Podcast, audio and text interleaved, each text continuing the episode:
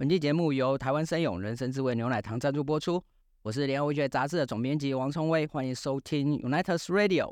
这是由台湾生勇联合文学杂志拆解人生中不同阶段会遇到的情境与困惑。我们邀请了联名包装一起合作的作家职人来聊聊曾经体会过的酸甜苦咸四种滋味，思考品尝咀嚼人生百态，陪你成就更适合自己的自己。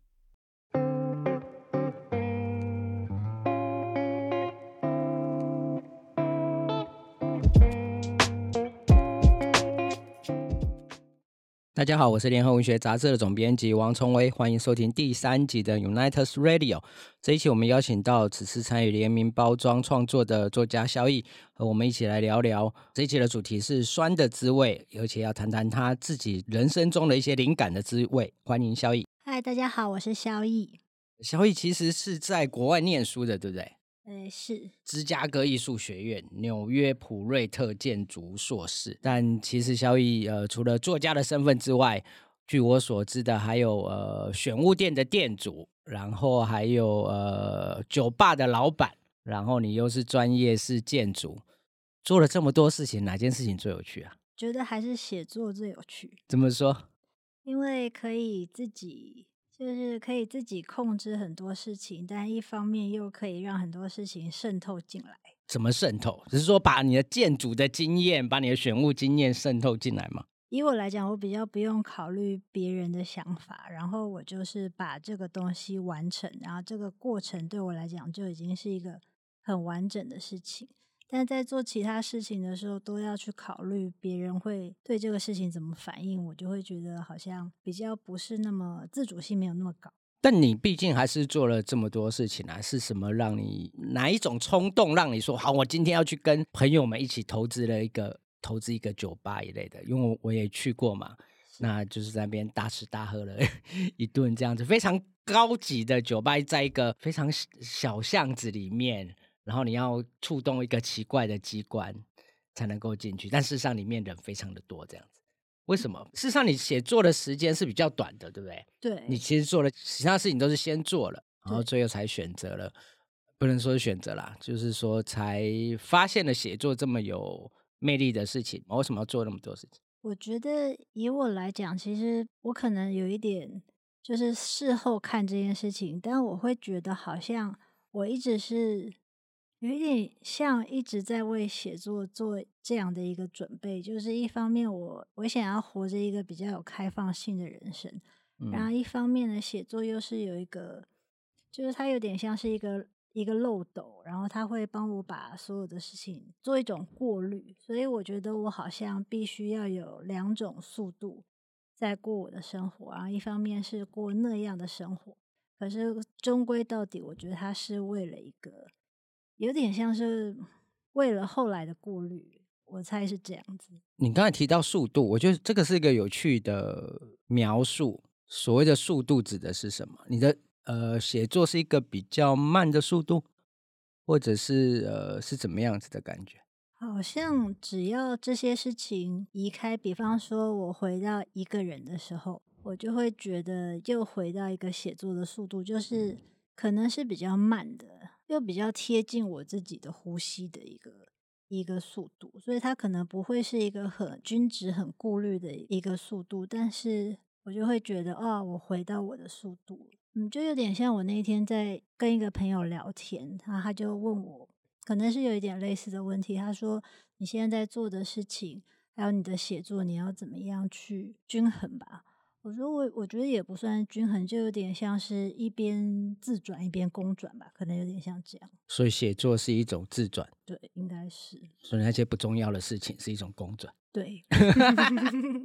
我当然知道你是以呃小说创作为主了，既然是个作家，我们当然不免俗的要请问这个灵感是哪里来的？你刚才说到一个漏斗嘛，所有的东西经过这个呃写作这个漏斗变出来一个新的样子，怎么样去摘取这些？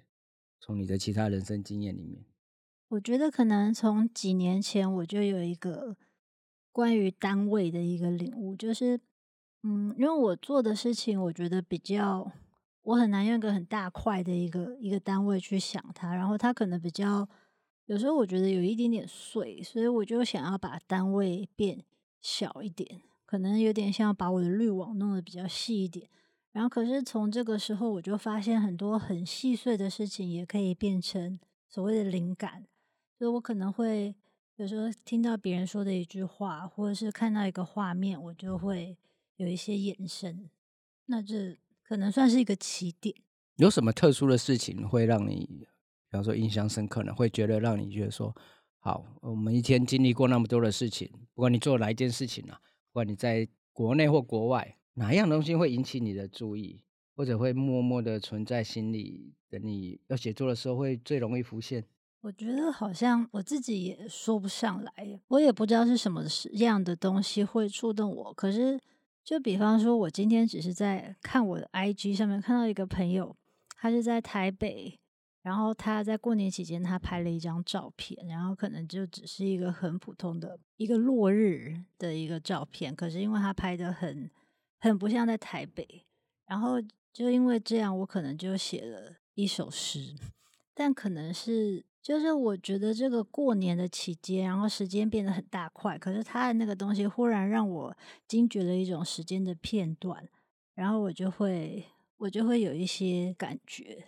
然后呢，或者是某人说的一句话，比方说跟朋友的聊天，其实常常我会事后有一些延伸的一些想法，然后可能它就会变成一个短片的小说。你在国外生活多久啊？嗯，可能前后加起来有十三年吧。嗯，这个对你的人生里面所占的位置，或者是形塑你成为现在的样子，有什么？改变吗？我现在回想起来，那个时候，我觉得我那时候实在是非常的、非常的年轻。然后我我也正在学着怎么样生活，变成一个大人，还有在同时要照顾我自己。然后，所以那段时间就还蛮忙乱的，很像在风中奔跑这样。那我现在回到了台湾嘛，我现在我觉得我的生活算是相对的安稳，我变得好像比较知道自己。在什么情况下会有会怎么做，然后会会有什么样的反应？就是我觉得我好像因为那一段时间，我觉得我变成了一个一个大人，在国外变成了大人。是，其实萧逸的写作的经历跟我们现在反创作者的经历稍微有点不一样，是绝大部分其实很年轻就开始写作了。对，在成为大人之前就已经开始写作了。你会觉得你是成为大人之后才开始写作？对，我会这样觉得，就是我好像没有那一段时间的写作，我也不知道为什么我那一段时间，我我觉得我还没有写作的这个想法。但有更热切的事情在做。我觉得好像就在跟生活或者是跟自己进行一个拔河，我没有办法停下来，就是把我手上的东西，我手上的绳子放下来，然后去。去做一个回顾或是沉淀，就是我好像还在一直在往前、往前在在挣扎的那种感觉。倘若你年轻的时候，所以现在想起来当然是一个很后设的问题啦。倘若你年轻的时候能够意识到要写作这件事情的话，你觉得会跟你现在差多少啊？想写的东西，或者是想表达的方式，差很多吗？我觉得一定会。我我不知道这样会不会很像我我自己设了一个镜头，然后去看，然后我意识到说啊，我要我要很仔细的品味这个事情，因为我以后可能会需要写。那这个镜头会不会就是改变了这个事情的本质？因为这个就就是量子力学它的原理嘛，对不对？就是只要有观测者，他就会改变这个事情。所以我会觉得，如果我有这个念头的话，那一定会改变我的。生命吧，可能对你的人生来说，这个国外的经验跟回台湾的经验会是截然不同的。如果你像你刚才说的那样子，是我也不知道为什么，只要一到国外，我觉得那个一切的陌生感就会让我觉得非常的，好像有一些好奇，有一些刺激，还有一些不安，因为可能不会有人接住我那种感觉。但我们这次特别请你来。谈谈的是酸这个人生的滋味。当然，我们当然知道人生的滋味有非常多种，也不太能够约化成酸甜苦咸这样四个这么简单的滋味。不过，我们总是会说青春的时候所遭遇的事情，现在回想起来会有一种酸酸的感觉，特别是呃青春的友谊这件事情。那你在帮我们写的里面，你也有提到说，过去所彼此约定的事情，现在也只能一个人来完成了。撇开这个你写的这个文字，你自己在人生的经验里面，跟朋友的关系是怎么样？我觉得我好像不是那种会频频回头的人，所以，嗯，我的朋友好像几乎都是，当然我也有很多旧时候的朋友，但是我觉得好像有的时候一个时期一个时期的朋友，就是关系会在改变，可能也跟地理位置有关系。现在看待。朋友关系，我想应该差蛮多的。跟年轻的时候比较的话，是因为现在大家都还蛮有自己的事情，可是反而是在社群上面的交流会比以前多。但有相当长久的友谊，到现在都是很要好的朋友，还是有，但可能也跟最原始的时候是不太一样。有什么样子的？友情的关系让你现在觉得可以跟我们分享了津津乐道的一个特别的友情的经验呢？比方说，我有一些在纽约时期认识的朋友，那我们回到台湾之后，可能各自有了家庭，有自己很专注在做的事情。那我觉得每个人对于回来台湾之后的这种心境的改变，有的时候也是大家各自在体会嘛。那有时候在一起的时候，可能会提起。过去在纽约的时候，可是又觉得我们现在好像又有点像是集体在出，集体出国。对，你说在台湾比较像是出国，也不是出国，因为可能回来很多朋友也是在做自己的创业呀，或者是在在做一个大家比较不熟悉的事情，所以回来又有一种好像重新在冒险的感觉，或是或是光是成立家庭这件事情，其实也是。也是有一点点陌生吧，所以就还是没有到想象中的这么的，呃，回家就是很稳定，没有，好像没有稳定下来一天。如果你的人生有一个阶段可以用酸来形容，你会？我自己回想起来，我觉得我的青春期就是非常的长。我从高中之后就想要自己一个人生活，然后。我后来可能高中毕业之后，我没有什么准备的情况之下，我就出国了嘛。然后我摸索了蛮长的一段时间，刚去加州，可能几年之内就搬了十几次家。我觉得那个时候对我来说是一个还蛮酸涩的一段岁月。你自己喜欢的文学作品里面，你觉得如果要谈酸这件事情，这种人生滋味的酸的，因为哪一本会特别想跟我们分享？我想到的会是诗集，因为诗集给我一种非常就是一个一瞬的一个感觉。那我自己很幸运，我是觉得很幸运，就是我以前对诗集的研究不深，可是我第一次购买的诗集就是孙维民的《麒麟》，我不知道为什么我就我翻了一下，我就我就把它带回家了。然后之后每一次的搬家或是迁徙，我都会。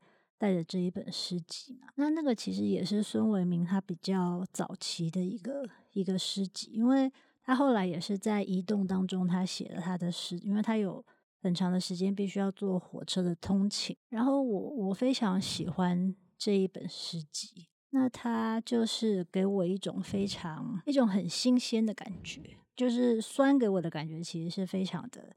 有一种青涩，有一种新鲜的感觉。嗯，还有吗？他们其他的作品让你有这种感觉？诗集还是有喜欢什么诗人？有拉斯吗？林语、陈玉红、曹疏影。啊，你喜欢疏影的？对，嗯，我觉得他的诗非常的，对，也是给我一种新鲜的感觉，就是不是很直观的，但是非常的很很清丽，然后很有趣。对我我喜欢的是可能不是那么。就是宏大的，然后或者是很长，很有叙事性。但是我喜欢，就是可以捕捉到那个那个一瞬的那个诗。那小说呢？你作为一个小说家，都一直在讲诗，有没有什么样小说是具有诗意的，或者是具有你说的新鲜感的这样子的作品？因为我最近正在整理，我之前有工作室，然后我我我把书全部都搬到家里面，嗯然后放在我家的地板上。然后，所以我最近常常会捡到书，就是我之前可能呃很久没有看，然后拿起来看，就想啊，怎么这么好看？就是换了一个地理位置。然后我我最近在过年期间，我不小心看到，呃，我之前买的叫弹珠游戏嘛，是那个弹珠游戏，对，弹珠游戏，一个阿根廷的小说家叫做塞拉，那应该是弹子游戏，它里面就写两个两个故事，然后我拿起来看之后，我真的是惊为天人。但是你现在是，这可以可可以问吗？你是两个孩子的母亲，嗯，是的，当然你从国外回来之后变成了一个大人，但是后来变成了一个不只是大人了，还是别人的大人，哎，是对不对？变成了一个一个母亲。在成为一个母亲的过程里面，有任何时候让你觉得酸这件事情吗？对你的人生有一种新的感想，让你在你的写作上是有产生变化的，或者鼓舞了你的写作，或者是对你的写作有任何影响吗？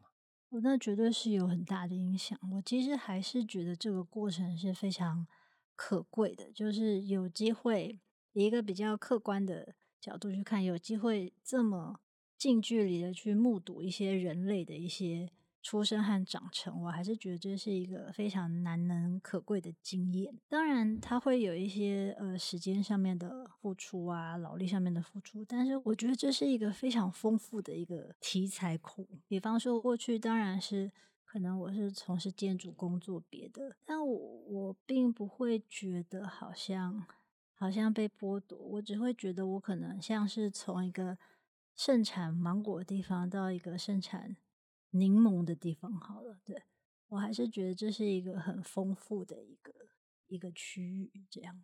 然后我每一天都会有一些新的发现，有的时候是有时候是好的，有的时候是没有那么刺激的，但是每一天都有新的发现。你接下来会有新的作品的出版嘛？哈，刚才有跟你聊到会有一个短篇的小说集，然后未来还要写长篇的小说。那除了写作之外，已经做过这么多事情了，呃，有趣的事情，特别对我来说，当然就是 酒吧这件事情特别有趣。除了写作之外，还会想要做什么？我今年不知道为什么就觉得好像想要想要慢一点，然后想要多听一点音乐。音乐对，因为我觉得音乐是一种好像我虽然是被动的聆听，可是我就有点像是站在那个去机场不是都会有那种滑道嘛，你不用走，然后你就嗯可以。所以我觉得听音乐我会有一种原地然后再前进的感觉，我觉得很舒服。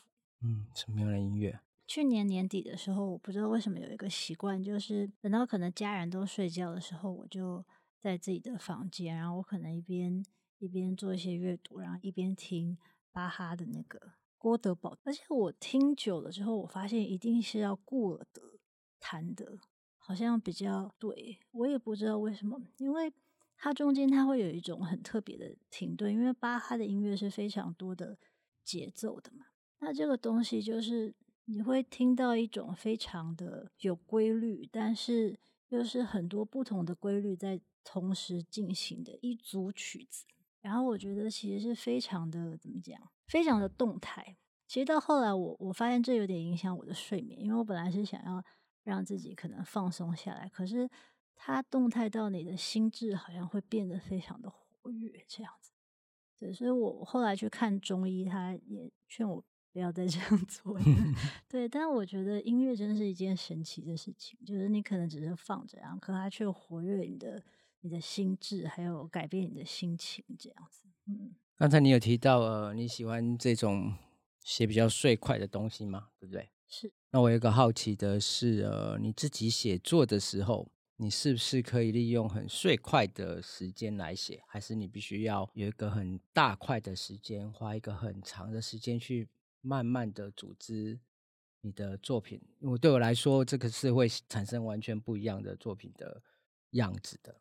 你最后可不可以跟我们分享一下你自己的写作的样子，是一个最舒服的样子？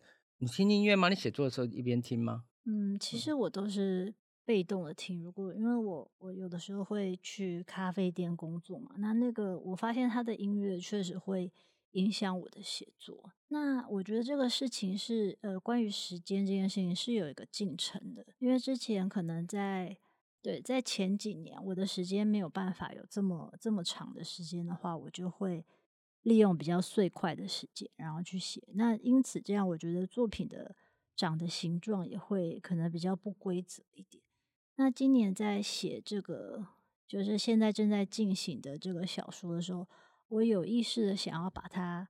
做一个比较比较长的一个思索，所以我就会希望有比较长的时间。那甚至有一天，就是我有一个事情，我觉得我没有办法把它冲破。我可能每一天是有几百字的进展，但是我没有办法冲破一个一个思索，所以我就只好跟家人请假几天，然后就是去住住在旅馆里面，然后就我就可以有很长的好几天的时间去想一个。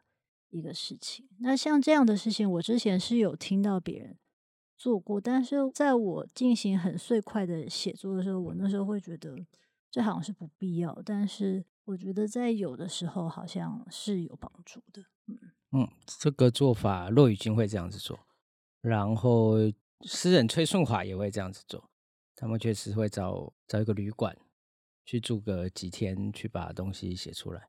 是做完之后觉得很。所以是有效的。嗯，刚刚我们有提到说你的这个出道的时间比较慢，然后因为现在大家喜欢写作的人都是很年轻的就开始写了，所以呃，给我们一些比较晚出道的一些写作者的一些建议好不好？并不是一定大家就要天才洋溢，每个人都要像天才少年一样，年纪轻的时候拿了好多奖这样子。当然，萧也得了很多奖项了哈。不过经历过了比较多的人生的历练之后，甚至变成了大人之后，在这个还不是这种所谓年轻孩子的时候就写作了，而是成为大人之后才写的这样的经验，也许可以跟我们呃，也不能说是鼓励，也许有同样的想要开始写作的，已经开始变成大人的人，有没有一些特别的建议啊？我其实觉得，如果已经变成大人，然后在写作的人，基本上应该不太再需要别人的建议，他应该就他知道自己在做什么，然后也。